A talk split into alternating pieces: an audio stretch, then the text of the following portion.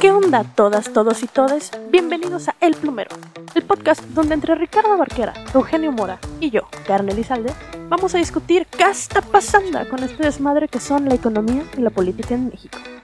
Prepárense mis cielas, que esto se va a poner bueno.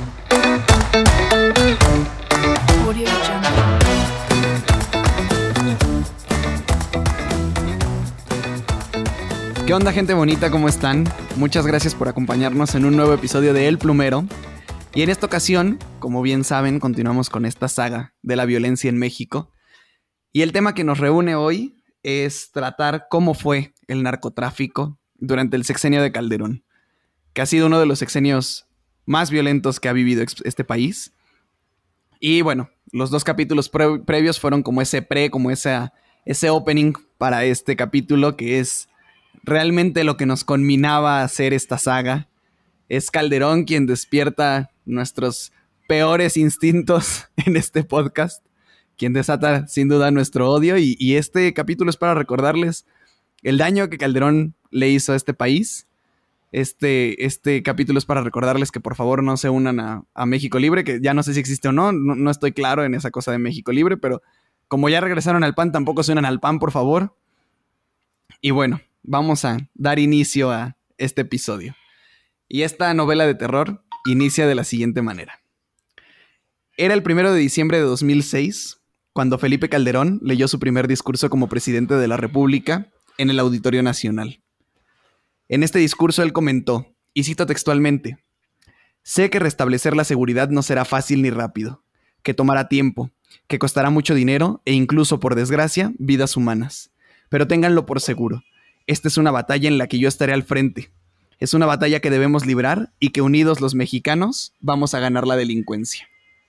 Diez días después, el 11 de diciembre, Calderón declararía la guerra contra el narcotráfico.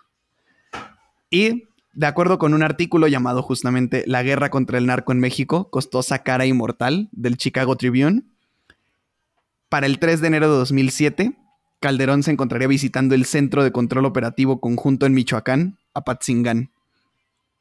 En ese día iría vestido con una chamarra verde olivo y un kepí militar con el escudo nacional y cinco estrellas bordadas en negro. Esa chamarra, como todos sabemos, le quedaba muy grande. Volvió a anticipar una larga batalla, una labor que quizás no, no iba a dar frutos con rapidez, y advirtió, es una guerra, un tema que yo sé que será muy largo, que probablemente yo no vea al final como presidente. Ante esto quiero cerrar esta participación diciendo lo siguiente. Calderón no vio el final de esta guerra como presidente, pero el daño y el desmadre que hizo en esta guerra contra el narcotráfico es en este momento tan grande y tan severo que posiblemente Calderón no vea el final, ya no digamos como presidente, sino en vida. Porque esto nos ha costado muchos muertos y bueno, muchos asesinados y nos ha costado mucha gente desaparecida. Y con eso cierro esta, esta breve y triste introducción. Me parece espantoso todo lo que acabas de decir. Y no porque lo dijeras tú con tu melodiosa voz, porque tu voz es hermosa, sino por de dónde viene todo lo que acabas de relatar, de este personaje que en particular a mí me parece el peor personaje que hemos tenido en la historia ya ni siquiera moderna, sino en, la historia de México, que es Felipe Calderón.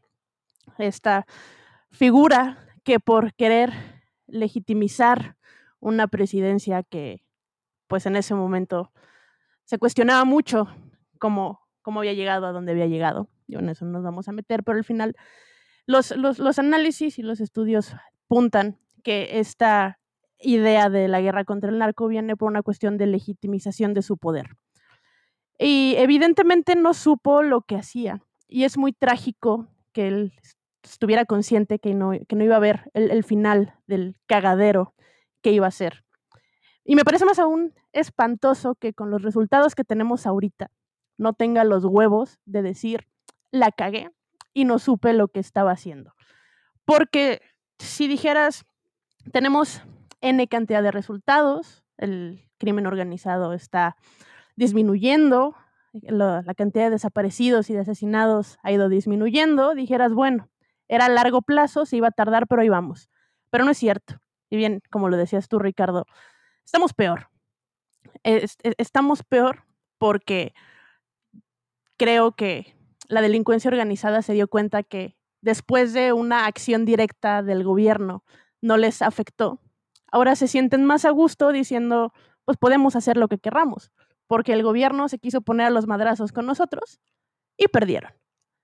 Solo en vez de legitimizar una presidencia, terminó legitimizando al crimen organizado y por eso tenemos el desmadre que estamos viendo ahorita y que no se ve cuando vayamos a terminar. Sobre esto, pues, o sea, yo me quedo con lo que dijo Ricardo de los costos, porque incluso hoy es difícil saber cuáles son, o sea, yo estaba igual, o sea, revisando pues publicaciones igual del PPD del CIDE, en general mucha prensa, y cosas que hemos trabajado en el pasado para otros capítulos. Les, recomendamos de nuevo que si no han escuchado todos nuestros capítulos, accedan a nuestro archivo de capítulos que, que está en cualquier plataforma en la que ustedes escuchen sus podcasts, básicamente, Spotify, Google y Apple Podcast. Eh, recordaba este, este hito que, que, anunciaba la guerra, que es que Calderón aumenta el salario este, de, los, de, todo el, o sea, de todo el personal del ejército, de las Fuerzas Armadas, en un margen más o menos del 40-50%, anticipando que se venía el conflicto. O sea, fue un aumento, yo creo que jamás visto, por lo menos en los últimos 40 años, en ningún sector, este, o sea, para, para ningún sector de empleados públicos. Y eso es un cambio muy grande porque creo que eso o sea, el ejército se convirtió no solamente en, quizá un vehículo para mucha gente en muchas zonas marginadas del, del, país para intentar salir de la pobreza. Y esto incluso yo recuerdo, sé que no tiene nada que ver, pero yo recuerdo que llegaba a pasar, por ejemplo, en Venezuela era muy común que la gente se metía al ejército y se metía a la marina y se metía a la, aviación, porque la aviación, la marina, el ejército, lo que sea, te dan comida, te dan, te dan ropa, te dan un, un techo donde quedarte. Y muchas veces cuando uno no tiene las mejores oportunidades, eso no es algo que uno puede dar por sentado. Y a mí siempre me va a quedar, me quedó como como este recuerdo en la mente cuando yo recién estaba empezando a vivir pues lo que era la Ciudad de México y México en general, que cuando fue el terremoto y despliegan el, plan DN3 aquí en la ciudad, yo salí a hacer entrevistas a los operativos de, que, estaban resguardando algunas de las, de las estructuras que se vinieron abajo por la calle de Morena, en, ahí en la colonia Narvarte.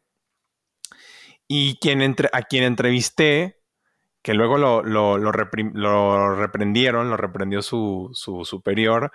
Uno de los que entrevistamos, porque nos acercamos a hablar con, uno, con unos militares que estaban resguardando una, cinta, alrededor de, un edificio que se había venido abajo, era un chavito menor que yo. Eh, yo en ese momento tenía 19, 20 años y ese chavito tenía 17, me parece, que nos dijo, de guerrero. Y a mí se me hizo no sé, yo nunca voy a olvidar cuando me dijo eso, le vi la cara, noté que de verdad sí era una persona muy joven y que era una persona muy joven que estaba vistiendo casco, que estaba vistiendo chaleco antibalas, que tenía un rifle y que probablemente después de terminar el trabajo ahí en, el, en, el, en, la zona de desastres lo iban a volver a mandar a algún sitio bien culero, alejado allá metido en la sierra, a que se peleara con gente con la que probablemente había tenido que compartir algún espacio en su vida pero que estaba metida en el narco. Y eso, eso es solamente una forma de entrar, un microcosmos que nos muestra las, la multiplicidad de aristas que tiene este conflicto del narco. Por ejemplo, hay un trabajo del programa de política de drogas sobre la opinión pública, cómo afecta, la, cómo cambia la opinión pública sobre la violencia dependiendo del estrato socioeconómico de las personas que, a las que se entrevista sobre si apoyan o no apoyan a la guerra contra el narcotráfico. Y lo que, lo que encuentra el, el, el, artículo, bueno, la investigación, es que mientras vamos subiendo eh, de nivel en los, en los deciles de, de ingreso, el apoyo a las acciones frontales del, gobierno mexicano contra el ejército, digo, del, ejército mexicano contra los grupos de narcotráfico va aumentando, se incrementa mucho el apoyo, sobre todo en los últimos tres deciles. Este, y eso es también uno de los, de los efectos que dejó este conflicto, de que como bien dijo Karen y como bien dijeron Ricardo, pues eh, eh, no solamente fue un sexenio en donde se empezó una guerra contra el narcotráfico, sino que fue un sexenio en donde, donde un sector, bueno, hay que decirlo, muy, muy, muy conservador de la política nacional, se hizo de la presidencia y se le dieron muchas concesiones, sobre todo a la Iglesia Católica, porque Calderón es una persona, y sobre todo su esposa, y lo sabemos, extremadamente católica. Y ese tipo, y esa visión, o sea, que esas personas estuvieran eh, a cargo de la máxima institución de gobierno en México, caló en el apoyo que ese tipo de personas tienen en, para, sobre las acciones que el ejército hace contra, contra personas que no siempre están ahí por gusto o porque quieran. Y pues eso sí es muy, a mí sí me preocupa porque eso nos habla de que, de que el peligro de la militarización y el peligro de que en algún momento se nos podamos perder, digamos, las, las bases de nuestra democracia y empezar a favorecer un, gobierno militar, militarizado, represor, está realmente en los deciles altos de ingreso. Y, eso es algo que para mí no se puede perder de vista. O sea, no es, no es trivial que mientras vayamos avanzando en, en los deciles de ingreso, vaya aumentando el apoyo a acciones directas que generan violencia para enfrentar al a los grupos del crimen organizado.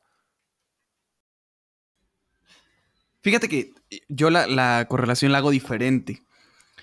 Yo soy una persona que toda su vida la ha pasado en el centro del país, entre el Estado de México y la Ciudad de México. Sin embargo, tengo mucha familia en el norte. Y mi familia en el norte solía decir que se sentían más seguros cuando el ejército estaba en las calles que cuando el ejército no estaba. Y lo entiendo muy bien, ¿no? Porque cuando el ejército estaba en las calles al menos daba esta sensación un poco de seguridad y de combatir a los narcos.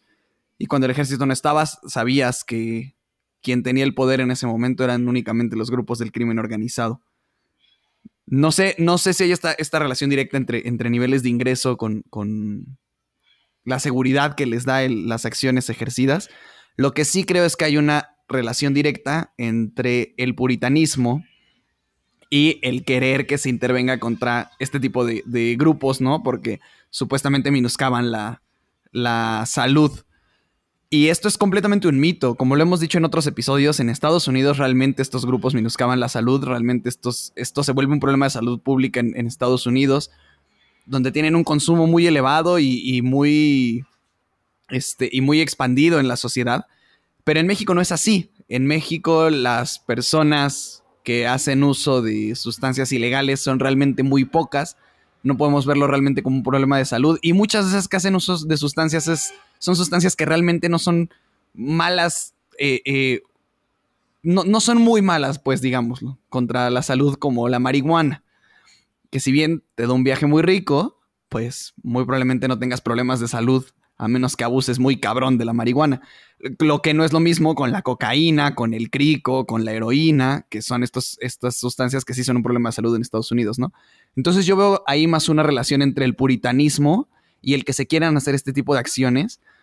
Y sin duda, Calderón fue como nuestro Nixon o nuestro Reagan tropicalizado, ¿no? Porque era este puritano muy católico, como queriéndose ver de muy buena familia, muy blanco, claro está que quería como evitar este detrimento en la sociedad y, eso lo dice él claramente en este libro que no he tenido el disgusto de leer, pero que sí he visto las presentaciones que hace de este libro de decisiones difíciles donde él explica por qué se emprenden estas acciones y claramente se ve un corte puritano dentro de las acciones que, que lleva a cabo Calderón durante todo su sexenio.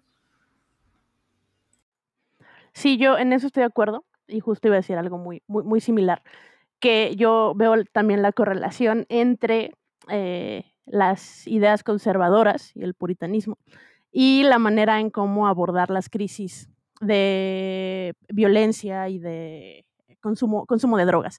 Y, y exactamente igual, se nota por cómo lo ha manejado Estados Unidos, de, qué gobiernos vienen estas, o sea, porque la idea de la guerra contra el narco no es una idea de Calderón, no es una idea mexicana, es una idea importada completamente de Estados Unidos y viene de Reagan y de Nixon, como ya, eh, si, no han escuchado nuestros podcast anteriores donde tocamos eh, estos temas de, Richard Nixon y de Ronald Reagan, eh, pásenle a escucharlos, ahí viene como un poquito más desarrollado, pero esta idea viene, de ellos y, se la apropió Calderón para decir, ahora sí vamos a darle nosotros como mexicanos directamente al, al, consumo de drogas que hay en México, que, sí lo dice, que como bien dices tú, Ricardo, no, en realidad nunca ha sido un problema de salud en México, pero pues se compró esta idea que venden los gringos y se avienta eh, de cabeza sin, sin, darse cuenta que no hay agua en la alberca, sino que la alberca está vacía para descalabrarse bien a gusto. Eh, contra, con, esta iniciativa de, la guerra, de la guerra contra el narco.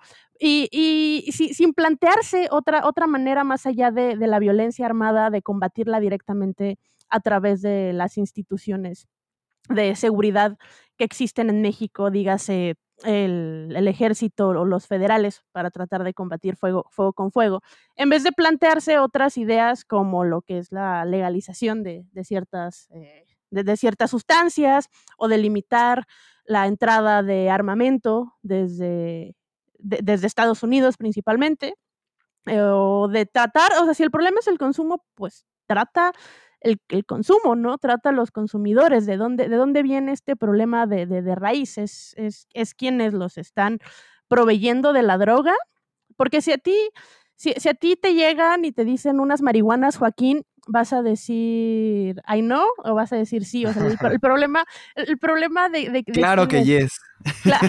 arriba las marihuanas, Joaquín. No, o sea, al final es como de, o sea, si no hay quien te consuma, pues no importa quién te la venda, ¿no? Entonces, si, tú, si lo que te preocupa en realidad es el consumo, pues trata del consumo, qué es lo que está haciendo que la gente consuma, que se las estén vendiendo o hay una cuestión social abajo que hace que la gente tenga que evadir su realidad a través del consumo de sustancias ilícitas.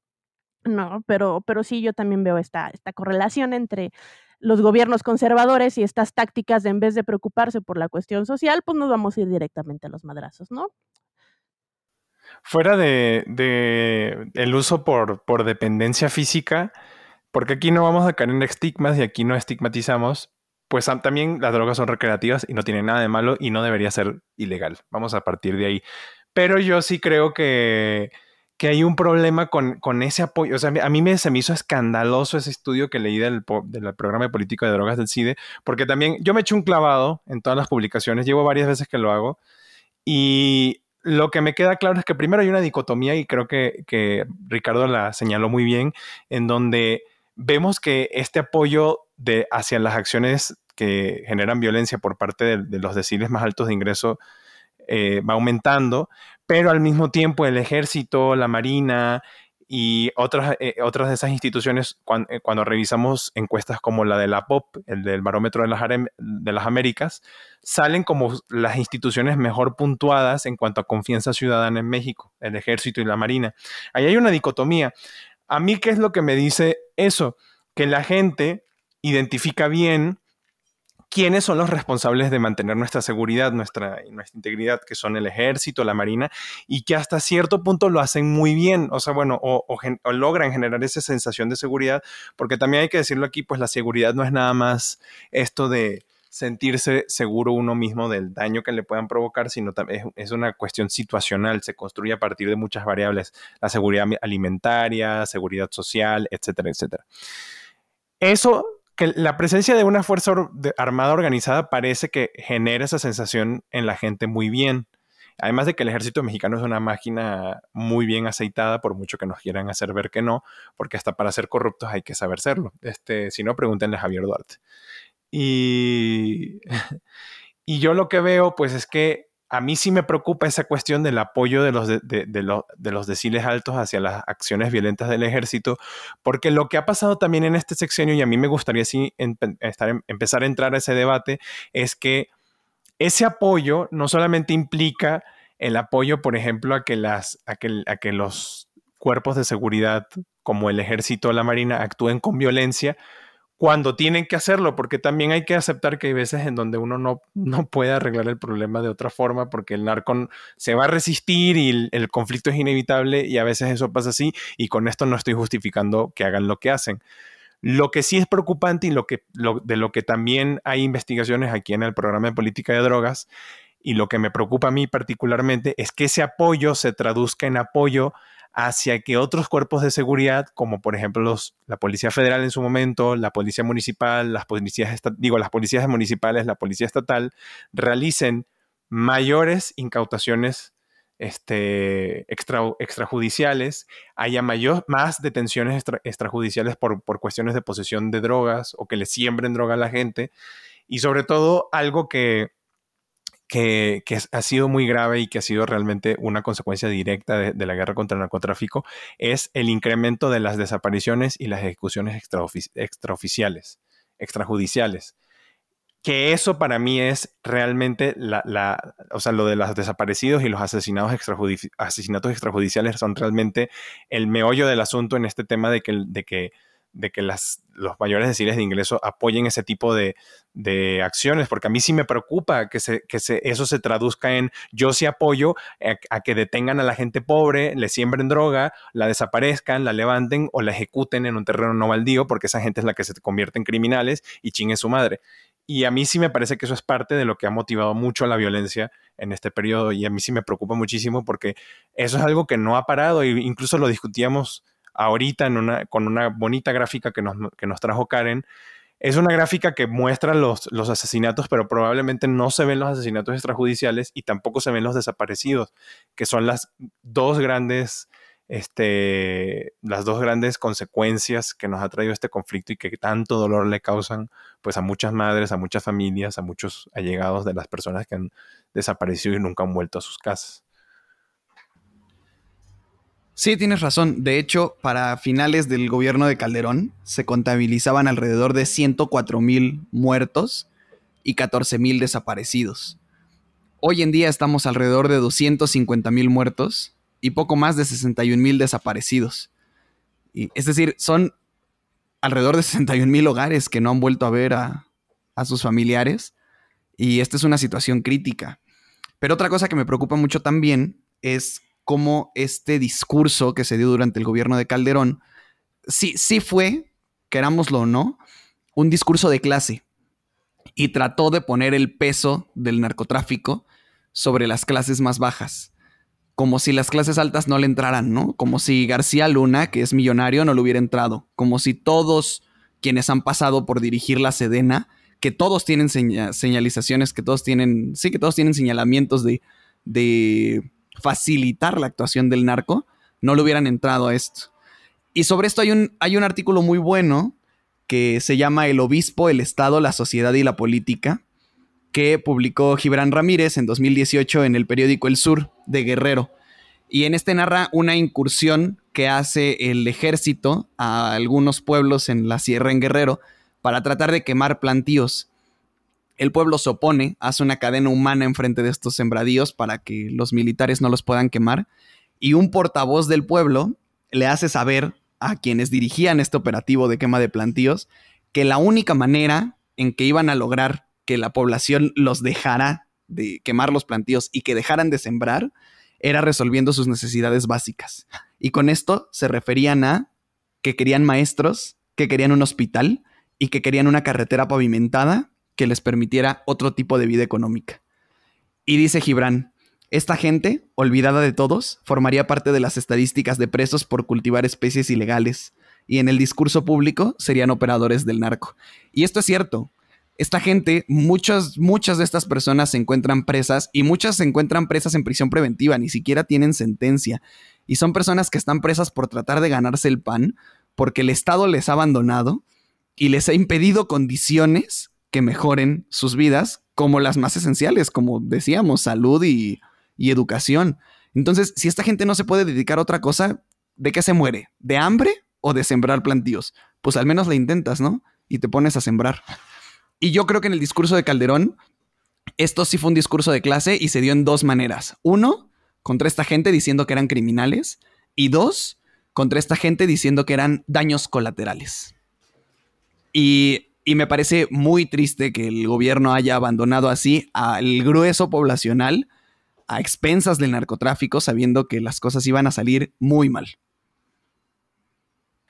Para nuestro público que no lo sepa, porque probablemente sí lo hay, yo quiero ahondar en, lo que significa esto de la prisión preventiva oficiosa, que es una, yo lo voy a decir sin tapujos, es una, es una rémora.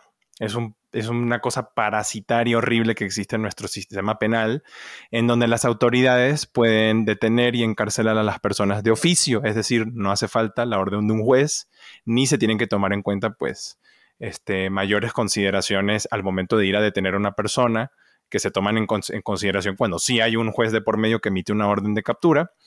Y esto es muy, muy, muy malo porque es un, imaginémoslo, pues en el mundo de la economía es, es algo que es regresivo, que afecta mucho a las personas que tienen muy poco dinero, porque evidentemente las personas que no tienen dinero no se pueden proteger en, contra de una orden de, de, prisión preventiva que la autoridad correspondiente, que en, la mayoría de los casos son las policías locales, ejecutan de oficio, o sea, tienen ese, ese, e, ese derecho, tienen el derecho, la capacidad de encarcelar a la gente de oficio, o sea, como si, algo, como si fuera algo del día a día de su trabajo y por el cual no tienen que pedir permiso, por lo que por delante se pueden llevar cuanto derecho humano se les, se les ponga enfrente.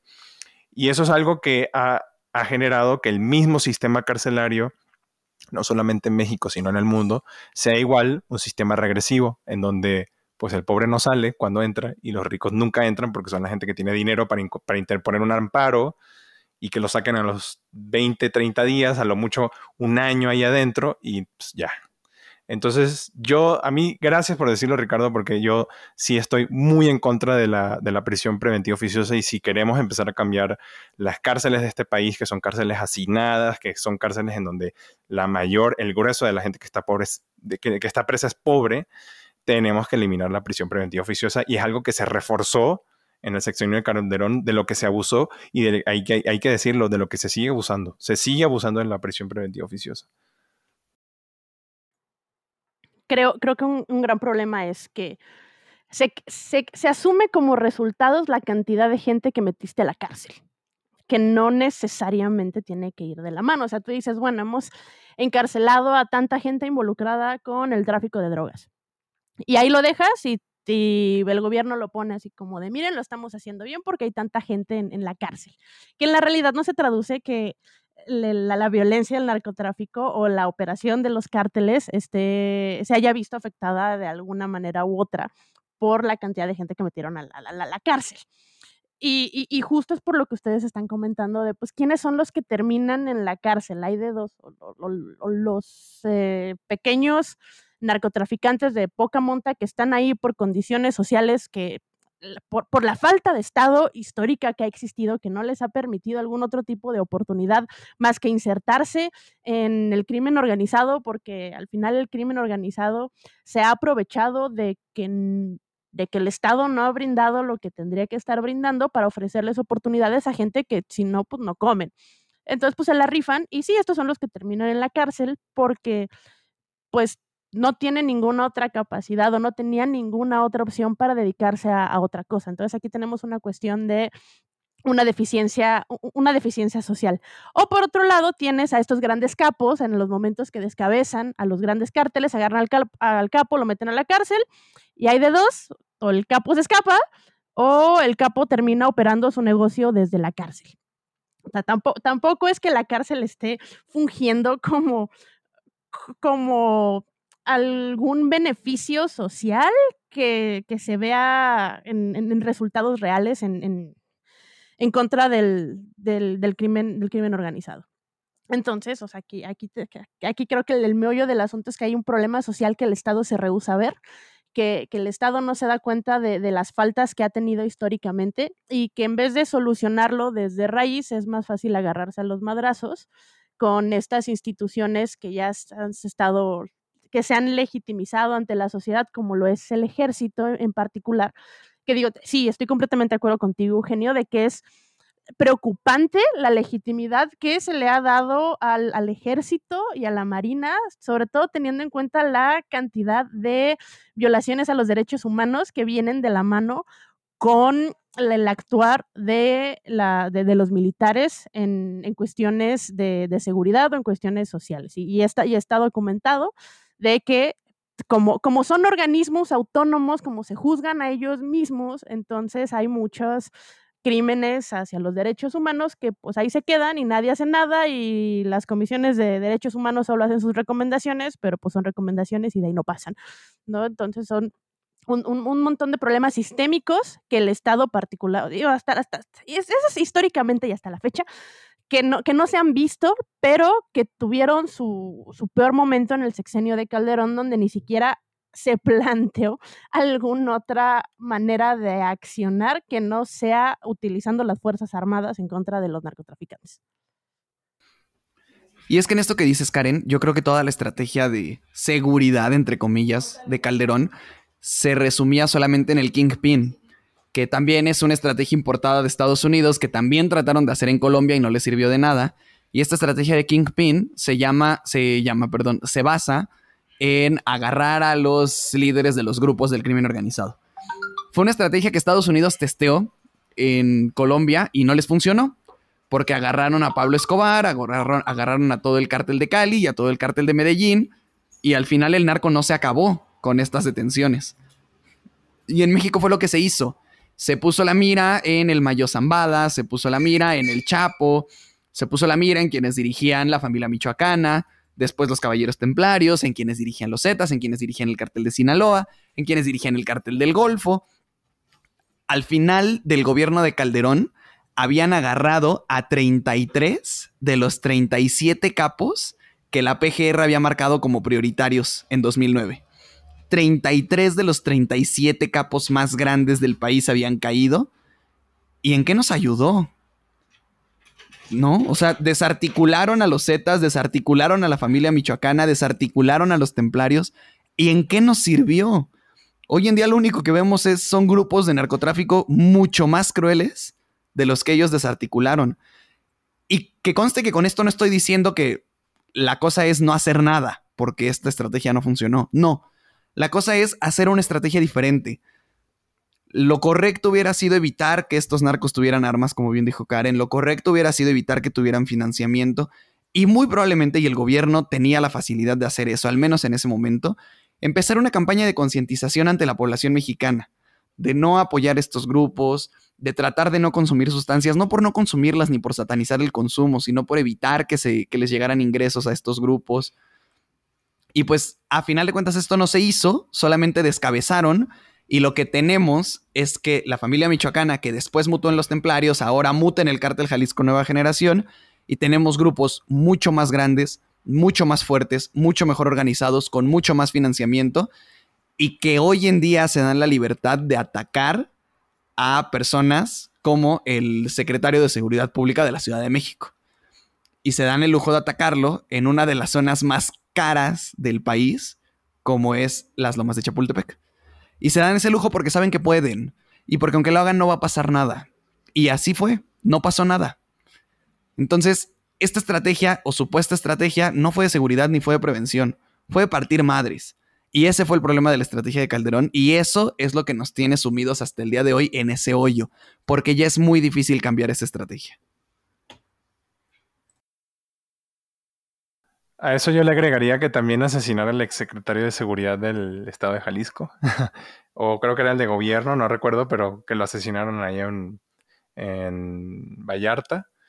Y pues sí, o sea, yo iba justamente a pedirte que hablaras de eso, de, la estrategia de, de descabezar a la, a la hidra que terminaron siendo los muchísimos cárteles que habían en, ahí en Tierra Caliente entre Michoacán y los demás estados.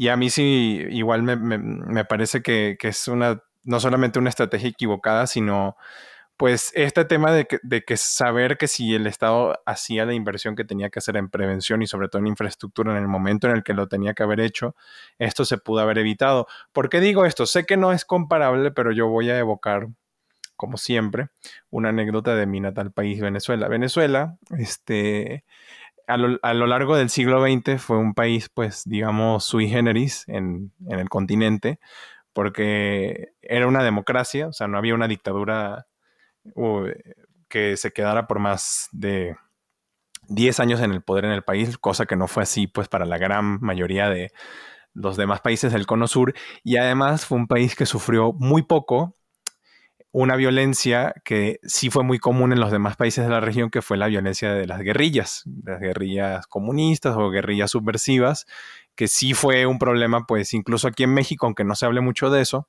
quizá podríamos hablar de eso en otro capítulo, eh, porque pues el triunfo de la Revolución Cubana a la década de los 50 inspiró a muchas organizaciones a emprender el camino de la lucha armada como pues famosamente se puede evocar el caso de Perú con Sendero Luminoso, o pues el conflicto que sigue vivo hasta el día de hoy de las FARC y el ELN en Colombia.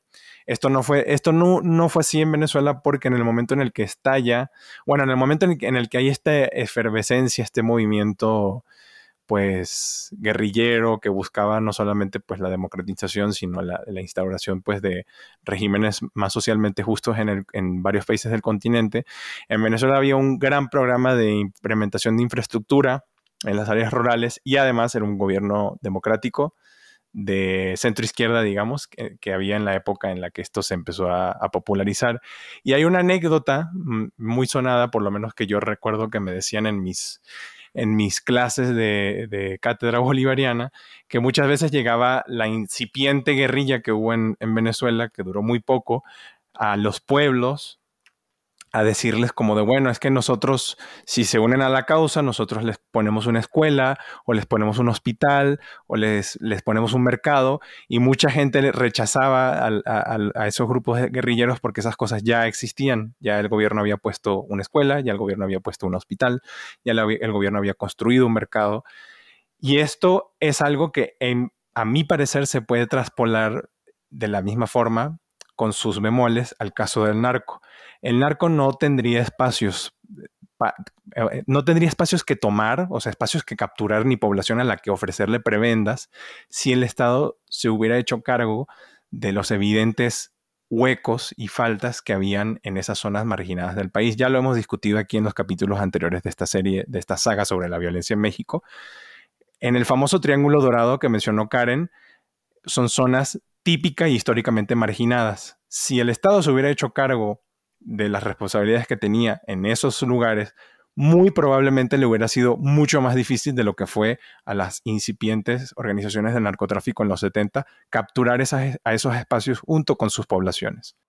Bueno, yo la verdad es que quería decir que a mí, así, la neta, lo que más me emperra de la estrategia del gobierno de Calderón, sobre todo esta de cortar cabezas, es que dijeras, bueno, es la primera vez que se hace estamos innovando en cuestiones de ataque contra el crimen organizado. Tenemos esta estrategia, tenemos tal inteligencia, nos la vamos a rifar, así la vamos a plantear.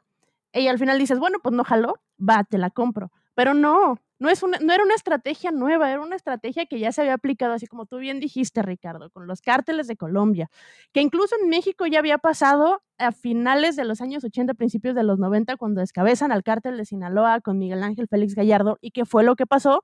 Pues se separa el cártel de Sinaloa y terminamos con los pequeños cárteles que conocimos en los años 90.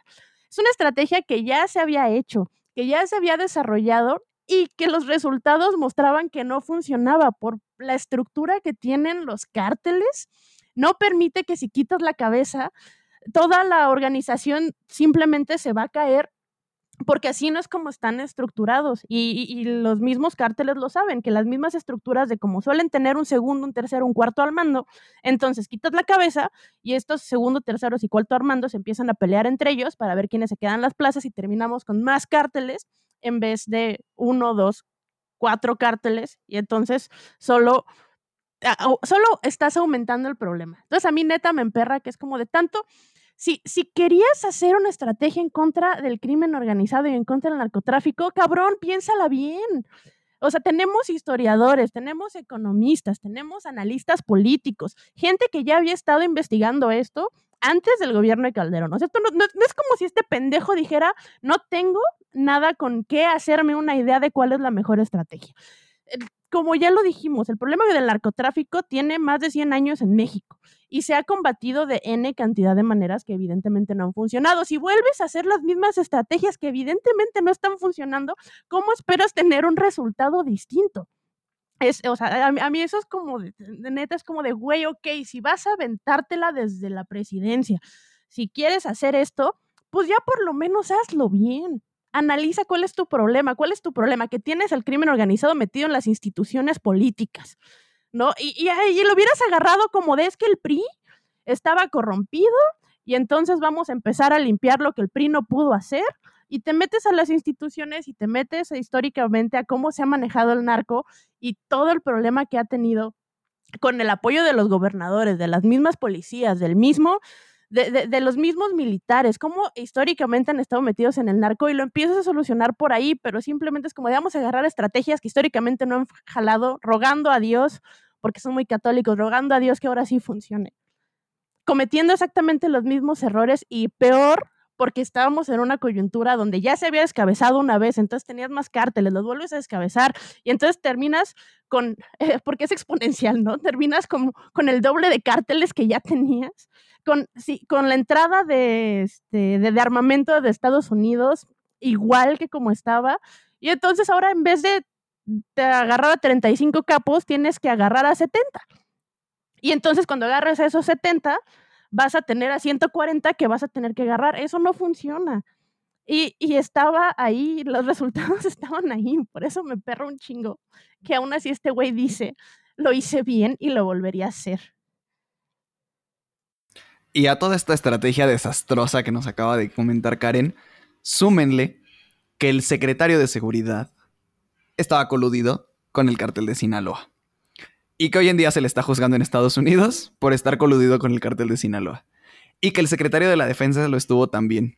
Y no solo ellos, los secretarios de la defensa que vinieron después también lo estuvieron, porque también intentaron agarrar a Cienfuegos en Estados Unidos, precisamente con esos mismos cargos, de estar coludido con grupos del crimen organizado. Entonces, la estrategia, primero, la estrategia es una estrategia de legitimación, entonces se pensó en 10 días, entre que Calderón tomó el poder el primero de diciembre y el 11 de diciembre, que dijo, vamos a declarar la guerra contra el narco. Es una estrategia nacional planeada en 10 días. Pon tú que la planeó desde que le dieron el, acta de mayoría. La planeó en menos de un año. Estaba planeada al vapor y la estrategia era mala desde su planteamiento. Y además, quienes estaban encargados de llevarla a cabo estaban vendidos a grupos del crimen organizado. Con estrategias así no se puede. La, estrategia estaba mal en todo sentido. Yo lo, para cerrar ya, la verdad es que a mí, pues como sé, o sea, como tengo cierto conocimiento de cómo funcionan las transiciones de, de, gobiernos en México y el tiempo que tienen, que además México es uno de los países con las transiciones de gobierno más largas del mundo, tienen como 6, 7 meses para el cambio de gobierno, lo cual no es tan bueno como parecería ser. Para mí es claro que a Calderón Calderón no, mandó a hacer, evidentemente, ninguna asesoría, ninguna investigación para generar una política de seguridad clara. Le vendieron una idea refriteada, creo que es clarísimo con lo que hemos dicho en este capítulo. Y también, pues, no nos sorprendamos de, de, que esto sea así, porque, pues, en otros sitios no ha sido mejor. Esto no lo justifica, pero recordemos que, por ejemplo, en Estados Unidos, toda la política fiscal de los 80 hasta, hasta ahorita, básicamente, está constituida sobre la idea de, la curva de Laffer, o sea, de que los, de los impuestos bajos justifican, digo, los impuestos bajos generan mayores inversiones privadas en la economía y se especula de que esa fue una curva que, este señor Laffer se inventó en una servilleta en una reunión del Consejo de Asesores Económicos con el presidente. O sea, ineptitudes hay, siempre, pero se trata de denunciarlas y eso es lo que estamos haciendo aquí, denunciar, denunciarte a ti, Calderón, por lo que hiciste, y que no se nos va a olvidar jamás a nadie, a ninguno. Y yo con eso lo dejaría. Y yo solo quiero decir, por favor, por favor, dejen de idealizar a Calderón. No ha sido el mejor presidente que hemos tenido, no es la epítome de la imagen presidencial que muchos quieren vender. No lo idealicen, porque la neta estaba bien pendejo.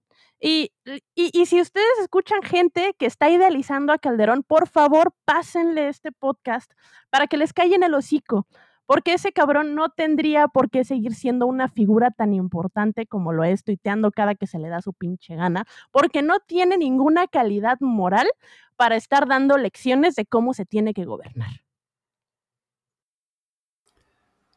Bueno, gente bonita, pues con este terrible balance del gobierno de Calderón cerramos este triste episodio del día de hoy. Y pues no quiero despedir el programa sin hacer una pequeña duda. Una, una hermosa reflexión, como nos dicen los comentarios predeterminados de Facebook. ¿Qué hubiera pasado si Calderón no hubiera ganado aquella elección de 2006? Y no digo que lo hubiera ganado específicamente una persona. ¿Qué hubiera pasado si Calderón no hubiera ganado aquella elección? ¿En dónde nos encontraríamos? estaríamos en este halo de violencia, tendríamos hoy en día constituido al cártel Jalisco Nueva Generación, tendríamos tantos miles de muertos y desaparecidos, o la historia hubiera sido otra. Muchas gracias por escucharnos, gente bonita. Esperamos que sigan pasando un excelente día. Y como ya saben, cada martes pueden escucharnos en su plataforma de podcast preferida. Muchas gracias y les mandamos un delicioso besito en el asterisco.